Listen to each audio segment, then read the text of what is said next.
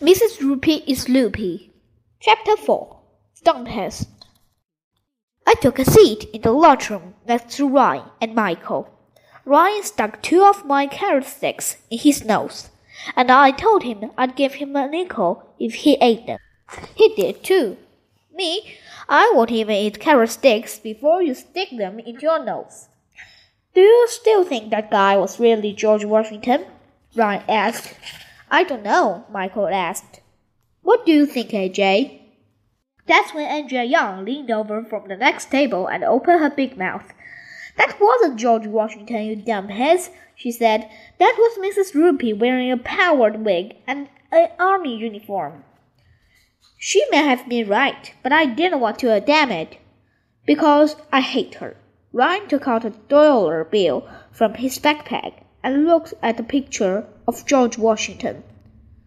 He sure looked like George Washington, Ryan said. George Washington has been dead for a hundred years, Andrea said.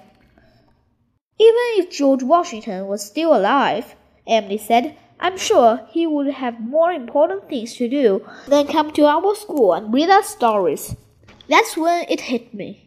If that army guy was really Mrs. Roopy dressed up as George Washington, maybe Mrs. Roopy isn't a librarian at all.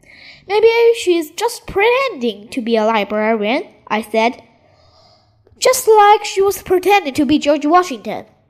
Yeah, Michael said. Maybe she's a kidnapper, and she's got our real librarian locked up in an empty warehouse at the edge of dawn. I saw that in a movie once. We've got to save her, Emily said with tears dribbling down her cheeks. Then she went running out of the room.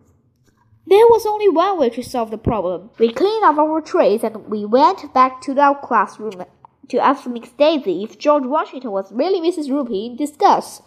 Don't be silly, Mrs. Daisy said.